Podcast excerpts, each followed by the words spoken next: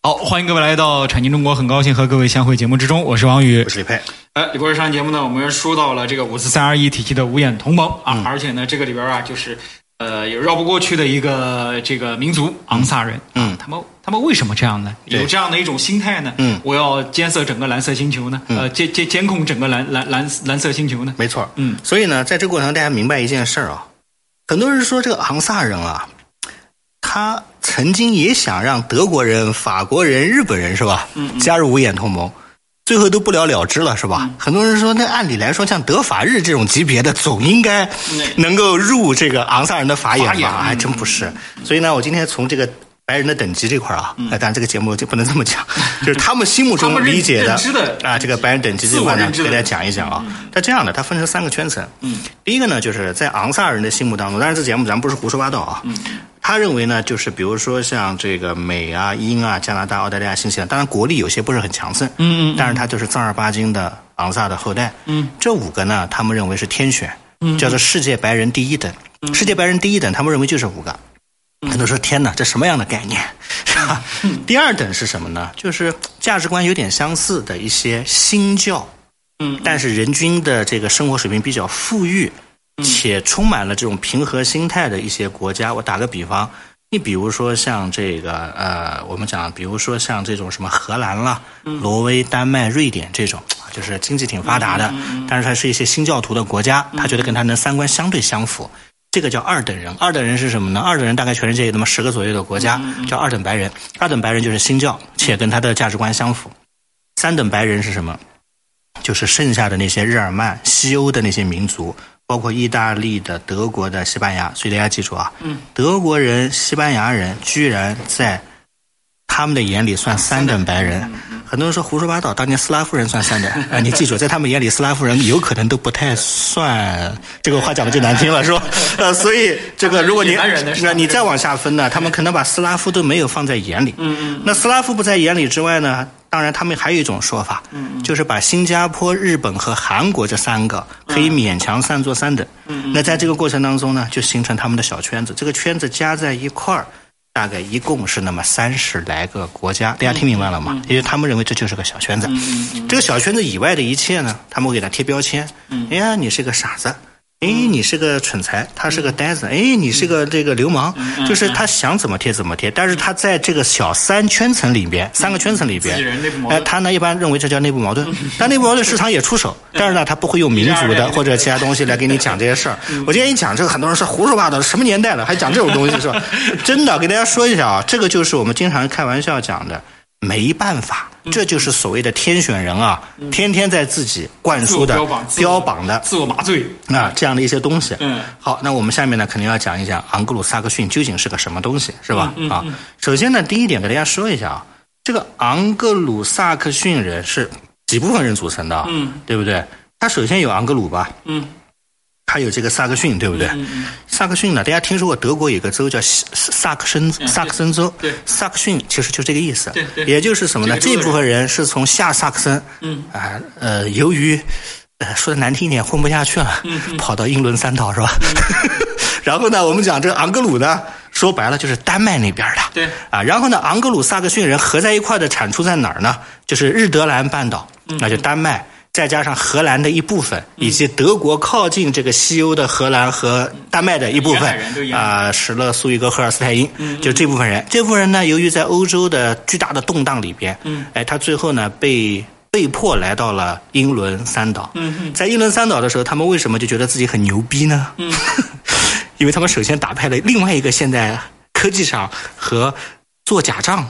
特别牛逼的民族，爱尔兰人叫 凯尔特特人是吧？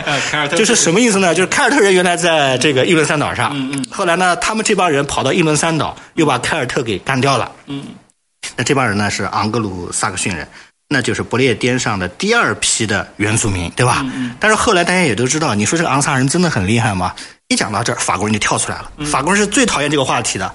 法国是什么玩意儿？说的说的都是对吧？都是什么年代了，对吧？诺曼征服，嗯，对吧？当时诺曼征服的时候，他们的那个时候鼻子眼眼睛不是蓝色的，是黑色的，对吧？然后典型的这种说着法语的，对吧？当时统治了英国那么多年，法国人经常一讲到这里，把桌子一拍，学术会议，什么昂萨人？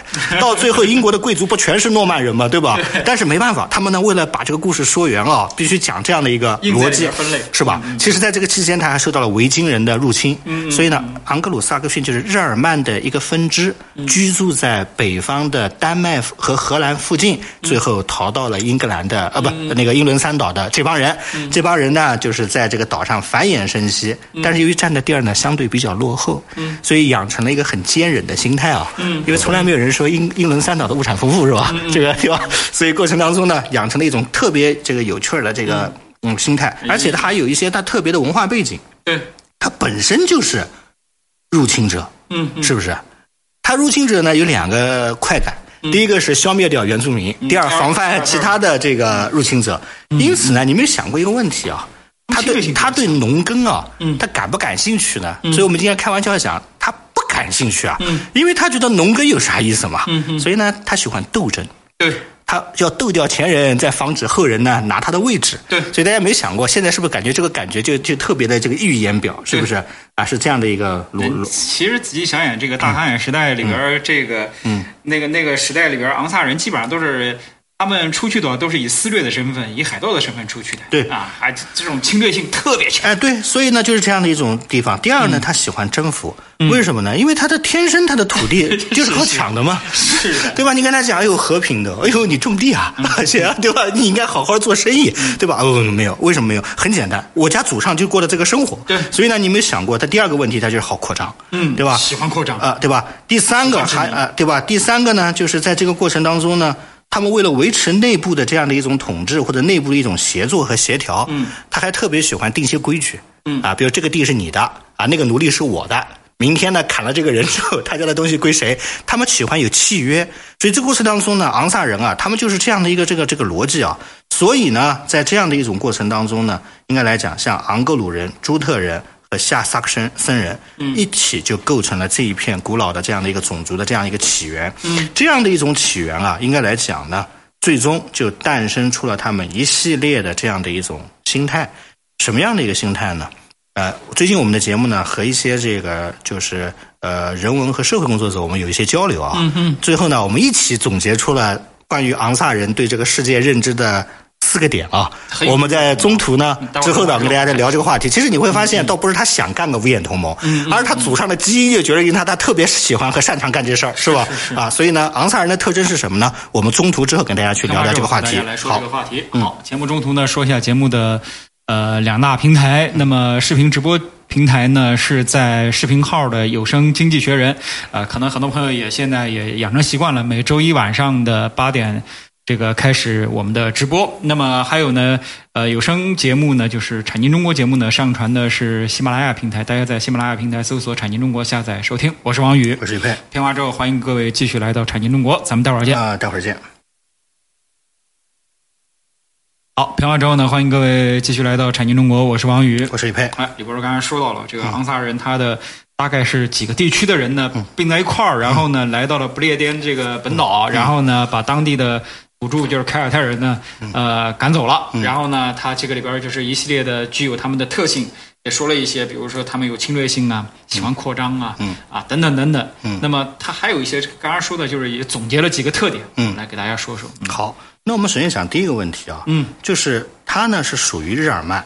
但是属于日耳曼当中的严寒北方民族，又去了一个苦寒之地。对，而且这个地方农农业呢又不发达，它面临着什么呢？维京人啊、诺曼人啊，各种各样的征服。但是呢，他如果没点傲骨，没点骨气，他早就死绝了，对不对？是不是？对，所以呢，在这个过程当中，你明白一点，他的价值观，嗯，是特别重要的。所以这样的一个民族，它是以价值观和利益来形成一个核心的这个价值体系的。所以在这个过程当中呢。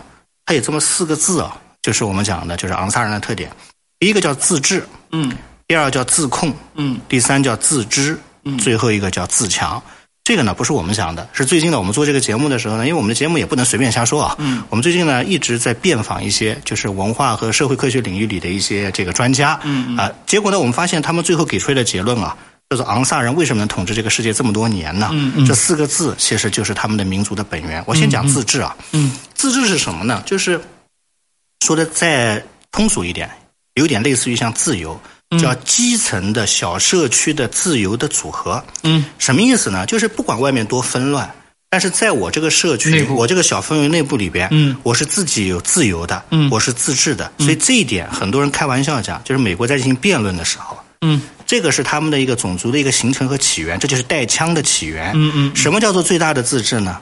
就是给人们每人发表枪，发把枪。发把枪，嗯你们呢？可能每年呢就死了一百个人。嗯如果有一些不能自治的民族，发了枪之后，一年十分之一人都死了。所以发枪且给你免费的子弹，嗯身上随时带着武器，且每年死掉的人还不多。嗯嗯这就被美国来福枪协会认为是昂萨人自治的最高表现。嗯哼大家明白我的意思吗？也就是说，有了枪，我也不过才死了这几个人。嗯而且枪的目的是为了什么呢？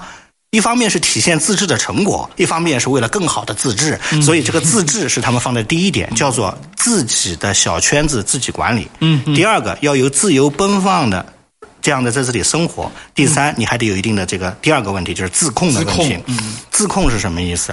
自控其实是一种坚韧，嗯就是你在面对诱惑的时候，嗯你能收得住。嗯清教徒，嗯那你比如说，在你面对着一些可能各种各样的这种这种纷繁复杂的环境的时候，哎，你要能 hold 得住。所以这种自控能力啊，就代表他的这个坚忍的能力。第三个叫自知，自知是昂萨人一个特别有趣的一个现象。他呢，不像像法系的。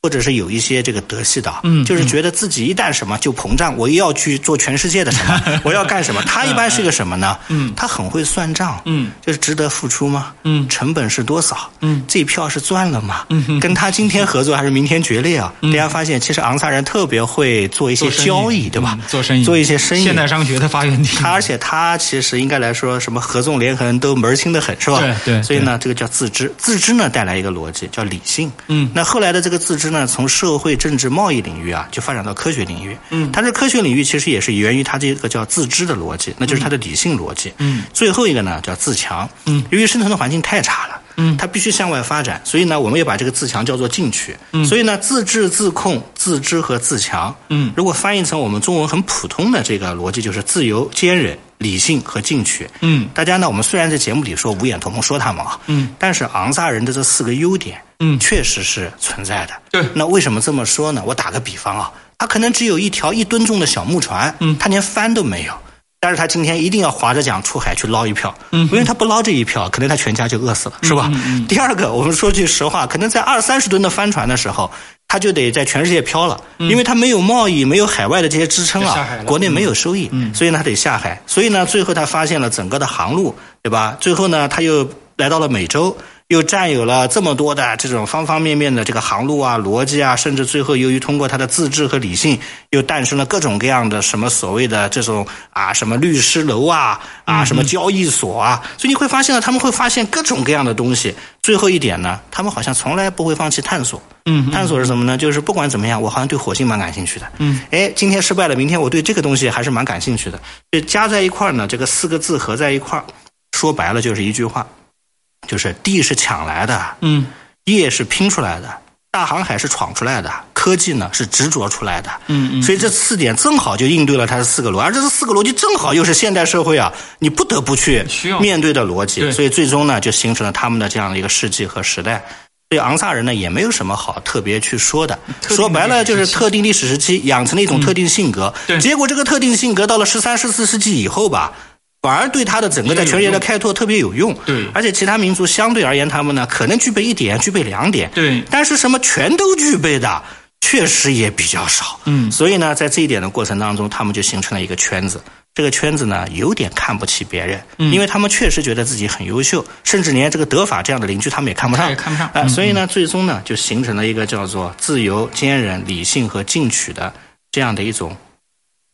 呃，结合之下的小圈子，嗯。而这个圈子。人口呢又不多，不多嗯。最终呢，他们用这种圈子的所谓的自律，包括彼此不监控，嗯嗯。甚至堂而皇之的去去监控一些不该监控的人，嗯。以这样的一种逻辑来形成更小的利益的圈层。打个比方，嗯。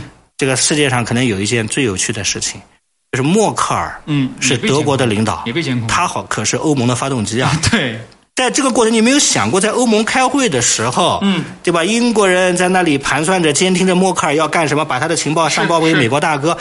德国会如何想？嗯，英国不退，非常不爽。英国不退群才怪了，对对不对？所以在这个过程，你没有想过，德法都不是他们的核心圈层的成员。所以呢，在这样的一种过程当中呢，应该来讲，我们今天讲这个节目的目的，倒不是说去讲昂萨人有多优秀，而是有一点，嗯，就是我们呢一定要有一个理念，就是向我们的敌人去学习。对这句话呢，是我们节目一直秉承的观点，就是你的敌人呢，之所以是你的敌人，至少会给你带来伤害。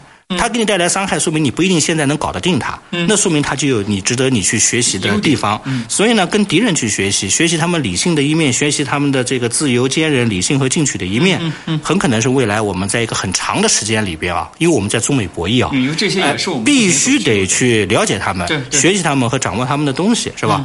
那在这个过程当中呢，所以最终呢，我们想五眼联盟并不可怕。嗯。但是五眼联盟真正可怕的是，他通过这样一个五眼联盟的操作，嗯，把昂萨人团结在一块儿，并且他们发自内心的相信啊，他们是世界的主宰，并且他们基于这个主宰的心态啊，能够做各种各样的事情，嗯，这是让你觉得比较恶心的。是，所以呢，这种天选的心态，有的时候想破除他们还不容易，嗯，那唯有怎么样呢？通过产业的实业的一次次的打击他们的自信心，他们可能以后这个同盟呢，慢慢慢慢才会才会消解，对吧？所以这也是德法两个发动机也说的，说只有我们彼此更加的自强啊，那个躲在远处监听我们的英国人，可能才不会向美国的爸爸去卖情报，是吧？为什么呢？因为这个逻辑啊，其实在任何的圈子里，他们都会都会都会成立，是吧？对啊，所以呢，我们今天聊了昂萨人，最后讲一句话，就是这个五眼联盟就是这么一群。呃，自命不凡的昂萨人啊，搞事情成立的。但是呢，你也不得不佩服他们，他们确实搞事情的水平是一流的，并且他们呢，在当今这个时代也是欲取欲求的。我们唯有向他们学习，去破解他们，未来呢，可能才能和他们的斗争当中占有一席之地啊。对对，好。了解他们嘛，师夷之长嘛，己以制夷嘛，这就反正很久以前就喊出这句话来了。嗯，啊，现在呢，我们也要把这个东西呢，也要啊理性的去看待这个问题。嗯，好，因为时间关系，今天咱们节目呢就先说到这儿，非常感谢各位的收听。最后说一下，呃，节目的两个播出平台，一个呢是视频直播平台，是在视频号上的有声经济学人，大家呢欢迎各位关注和预约直播。